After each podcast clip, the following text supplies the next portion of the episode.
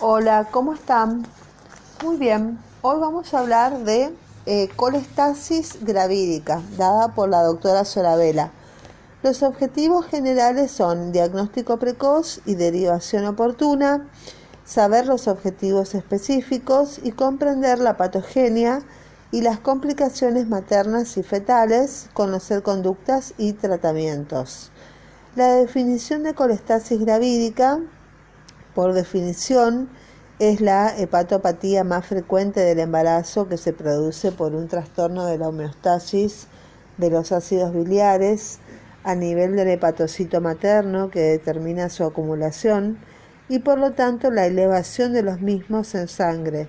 Se la han propuesto varias denominaciones como colestasis intrahepática gestacional, ictericia recurrente, eh, colestasis obstétrica. Bueno, la incidencia es variable según el área geográfica, siendo la más alta en Chile y Bolivia en un 5 al 15%, Escandinavia y países bálticos del 1 al 2%, siendo una patología estacional de mayor frecuencia en invierno. La patogenia. Tenemos factores genéticos donde la secreción normal de bilis depende de la integridad de los sistemas transportadores de membrana de los hepatocitos y, hepatocitos y colangiocitos, mediados por transportadores. Los principales son el ACBC4 y el ACB11. Hace casi dos décadas se describieron las primeras mutaciones. Después tenemos los factores hormonales, donde se considera que la elevación de estrógenos y sus concentraciones séricas aumentadas, así como los metabolitos de la progesterona, saturan los sistemas transportadores, favoreciendo la estasis biliar. Y otros factores son el déficit de selenio, que se cree que participa a través del incremento en la absorción de endotoxinas bacterianas, y la circulación enterohepática de los metabolitos de las hormonas sexuales y ácidos biliares que inducen colestasis. La clínica. El síntoma principal es el prurito que aparece generalmente entre el segundo y el tercer trimestre en las palmas de las manos y la planta de los pies a predominio nocturno. Son raras las náuseas, los vómitos y el dolor en el hipocondrio derecho, así como la ictericia en un 10 a 15%. El diagnóstico por los síntomas clínicos y los parámetros bioquímicos con ayuno de 8 horas son biliares, más de 10 micromoles por decilitro, siendo el ácido cólico marcador principal. La bilirrubina total menor a 6 suele estar cuatro veces su valor normal. La fosfatasa alcalina es difícil de interpretar por su elevación debido a las isoenzimas placentarias, colesterol y transaminasas también suelen estar aumentados.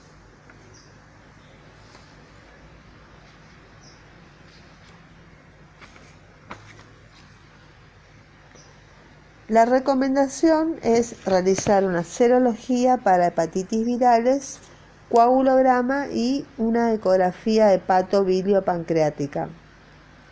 El diagnóstico diferencial de la colestasis gravídica se hace con hepatitis virales y medicamentosas, hígado graso y litiasis biliar y barro biliar. Y las dermatológicas serían prurito del embarazo, impétigo, penfigoide gestacional, erupción polimorfa y herpes gestacional.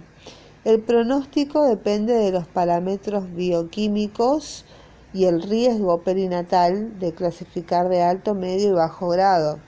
Los de bajo riesgo son eh, AB 10 a 19 micromoles por decilitro con enzimas hepáticas normales. Moderado riesgo es cuando las enzimas eh, AB son de 20 a 39 eh, micromoles por decilitro, con enzimas hepáticas aumentadas, pero no más del doble. Y las de alto riesgo es cuando son los ácidos biliares o AB mayor a 40 micromoles por decilitro, con enzimas hepáticas aumentadas más del doble y sin respuesta al tratamiento médico. Entonces, las complicaciones que da en el feto, el nivel de eh, ácidos biliares de 40 o más, se relaciona con cuatro veces más riesgo de parto pretérmino y, de meconio, que sería la evidencia 2A. El parto de pretérmino se estima en un 30% por incremento en la expresión de receptores de oxitocina miometrial mediada por ácidos eh, biliares.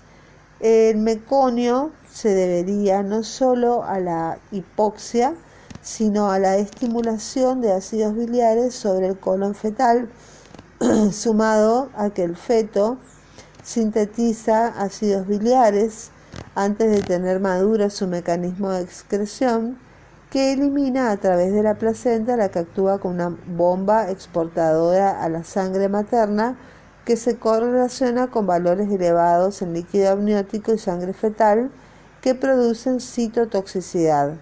El distrés respiratorio relacionado con la prematurez y por parte del meconio, el aumento de secreción de endotelina 1, que es vasoconstrictora, y la resistencia vascular pulmonar.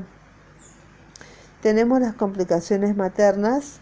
Algunas pacientes tienen riesgo de desarrollar litiasis biliar, colecistitis, pancreatitis, cirrosis no alcohólica. La enfermedad desaparece al finalizar la gestación, aunque tiende a recurrir en los próximos embarazos. El prurito mejora tras el parto y generalmente desaparece a los pocos días, aunque excepcionalmente puede persistir durante algunas semanas. La conducta sería una derivación al segundo nivel, seguimiento según los parámetros bioquímicos y las semanas de gestación, seguimiento de la salud fetal, Em, y la interrupción, cuando se llegan a las 37 semanas de gestación, se interrumpe la gestación porque hay riesgo de muerte fetal. Eh, la interrupción antes de las 37 semanas, tenemos que ver los antecedentes em, de la madre, alteraciones de la salud fetal, si hay sufrimiento fetal crónico o agudo, si hay una mala respuesta clínica como prurito incoercible o ictericia o una mala respuesta de laboratorio al tratamiento, se hace una interrupción antes de las 37 semanas. Según los parámetros bioquímicos y las semanas de gestación, tenemos los de bajo riesgo que son tratamiento ambulatorio, control bioquímico semanal y luego bisemanal y la internación a las 37 semanas. Si es de moderado riesgo y la paciente tiene una gestación menor a 28 semanas, se hace tratamiento ambulatorio, control bioquímico semanal y luego bisemanal. Y si tiene más de 28 semanas, que sería entre 28 y 34 semanas, se hace internación y tratamiento control bioquímico cada 72 horas y luego semanal y responde al tratamiento alta y seguimiento ambulatorio. No responde al tratamiento aumentar dosis de AUDC, sino mejora em, la maduración pulmonar fetal e interrupción del embarazo. Em, si la paciente tiene una gestación, eh, tiene eh, colestasis gravídica y una gestación mayor a 34 semanas con buena respuesta al tratamiento, hay que seguir un control de forma ambulatoria hasta la semana 37. Y si es una paciente de alto riesgo, siempre hay que internarla. Y el tratamiento va a depender de la edad gestacional. Si tiene menos de 34 semanas eh, y buena respuesta al tratamiento, se le da el alta y se le hace un seguimiento ambulatorio. Si no responde al tratamiento, hay que aumentar la AUDC eh, a dosis máxima y si sigue sin mejorar, evaluar la maduración pulmonar fetal y la interrupción del embarazo. Eso en las menores de la gestación menor de 34 semanas. En la gestación mayor de 34 semanas, cuando hay mejoría clínica, el control bioquímico semanal se le hace hasta la semana 37 y no mejora, eh, se hace interrupción del embarazo. Si tiene más de 34 semanas, eh, y aquellas pacientes que comprendan el alcance de su patología y puedan cumplir con los controles e indicaciones sin excepción, podrán ser seguidas ambulatoriamente. Con respecto al seguimiento de la salud fetal, hay que realizar una adecuada curva clínica y ecográfica de crecimiento fetal y volumen de líquido amniótico. Según riesgo, monitoreo fetal o perfil biofísico una o dos veces por semana y en caso de hipertensión o restricción del crecimiento uterino, agregar ecodoppler. Eh, el tratamiento. Bueno, el tratamiento de elección es, el ácido urso desoxicólico, que es el AUDC, que como mecanismo de acción, entre otros, modifica la composición de la bilis, reemplazando ácidos biliares más tóxicos y estabiliza la membrana del hepatocito contra sales biliares tóxicas disminuye los ácidos biliares y las transaminasas, alivia el prurito y no produce efectos adversos maternos ni eh, fetales. Eh, se inicia con ácido urso desoxicólico.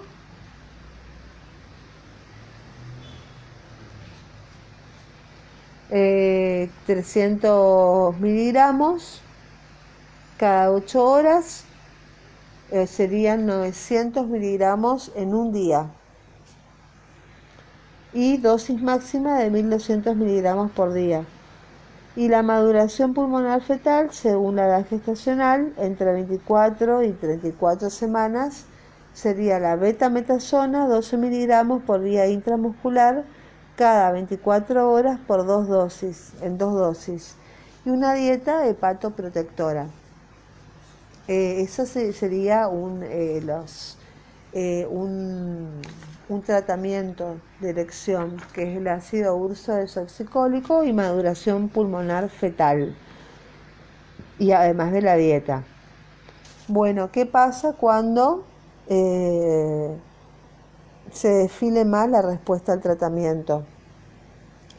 La mala respuesta al tratamiento se da cuando eh, no, eh, no, descendió en los ácidos biliares, eh, o las enzimas hepáticas después de una semana de tratamiento. cuando aumentan los ácidos biliares o enzimas hepáticas superiores al 50% de su último valor y la intensificación o reaparición de los síntomas clínicos y aquí la vía de determinación eh, dependerá de los antecedentes obstétricos. Em, la vía dependerá de los antecedentes obstétricos y las condiciones obstétricas de la edad gestacional, el nivel de riesgo fetal y materno y la posibilidad o no de hacer un monitoreo fetal con movidograma, ecodoppler y eh, em, contracciones uterinas. Muy bien, muchas gracias, esto ha sido todo. Que tengan un excelente día. Bye bye.